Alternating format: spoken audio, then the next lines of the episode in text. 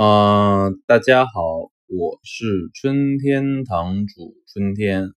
啊。今天我想分享的一个话题叫做“国宝帮漫谈”啊，“国宝帮漫谈”就是讲讲国宝帮。首先就是认真说啊，就是确实存在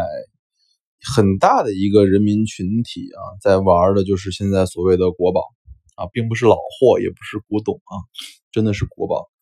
然后我也曾经反思过，说，哎，为什么这些人会买这些这么离奇的或者说古怪的东西当做宝贝，然后自己珍藏，还买了呃一仓库或者一车库。后后来，我其实现在慢慢的就已经啊有点点麻木了吧，或者说也理解他们了。就是为什么？因为其实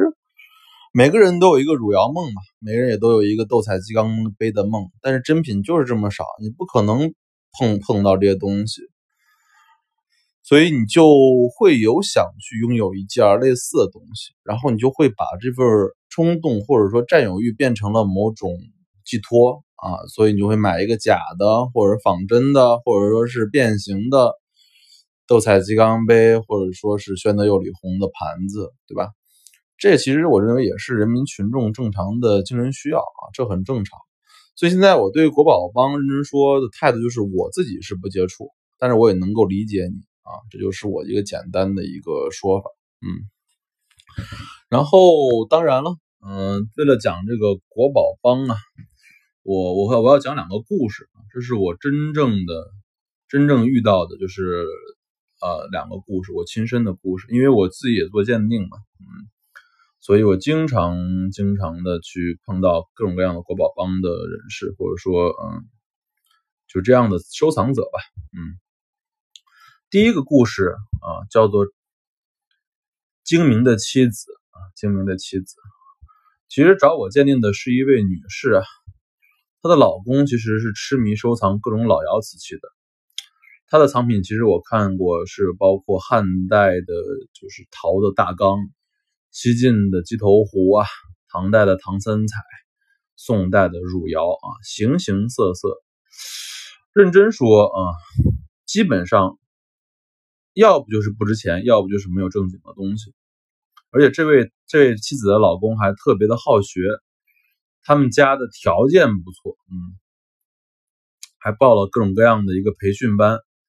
啊，包括故宫的、南京博物、南京博物馆的，包括社社科大学的，好像就认识了各种体制内的专家吧。然后具体的这些专家名字我们就不点名了啊，因为其实也不想引战，嗯。然后，这位妻子其实找到我的时候是让我帮她鉴定她丈夫的藏品啊。然后我跟她聊过了，其实应该说也鉴定了有六七十件了吧啊。她其实鉴定之后，她从来不告诉她老公鉴定的结果，而只是把这件东西的买价和当前她觉得就是我给她估的新的价格记录起来。我说我说你为啥这么做呀？她的解释其实让我其实记忆挺深刻的。她说。劝了很久，啊，没有什么用，所以我准备离婚。因为在分割财产的时候呢，我要把他的这些东西都按照他买的价格留给他，而我自己只要现金和房子，所以我必须把资产算清楚啊。这就是精明的妻子的故事啊。我们可以看到，就是说，如果你特别的沉迷，或者说特别的，嗯，偏执的走到某种。收藏道路上的时候，你的确实在影响你的生活，影响你的夫妻感情啊。第二，我在在讲的叫做复仇的丈夫啊，这第二个故事讲个男的故事啊。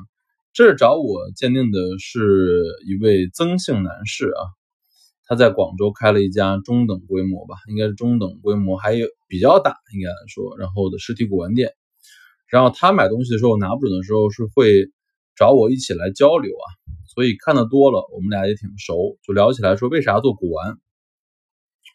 他的回答让我吃惊啊！原来在十年前吧，他和他的妻子在广州开了一家塑料的贸易公司，啊，十年前还是很多钱的，挣了不少钱，一年应该有三四百万的收入。这时候他的老婆喜欢上了收藏，认识了其实现在仍然非常著名的很多大师和专家。然后买了有一千三百万的国宝，不仅如此吧，他还也没有办法再经营自己的公司了，所以连公司都准备卖掉。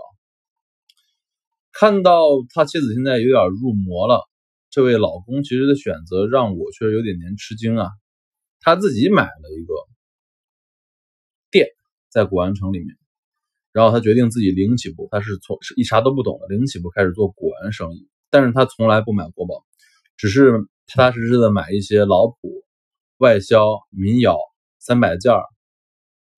他其实就想证明给老婆说说什么是真正的古玩或什么是真正的老货，所以你看到这老婆和老公两个人走到了不同的道路上了啊。但是没想到，这么一来，夫妻的矛盾其实越来越大，最终他们俩离婚了啊。今天我其实讲的就是说我自己自己看到的、经历的，就国宝帮的这个人和事儿啊。其实我并不是劝大家说啊。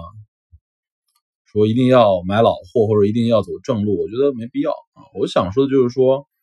呃，做好自己就好了啊。不管你喜欢玩什么，不管是国宝帮还是玩老货，还是玩古董，还是玩怎么样啊，自己开心啊，这是收藏的第一步啊。但是也千万不要因为某种坚持自己的道路，真正的影响生活，好吧？物件开门不解释，升天堂藏词。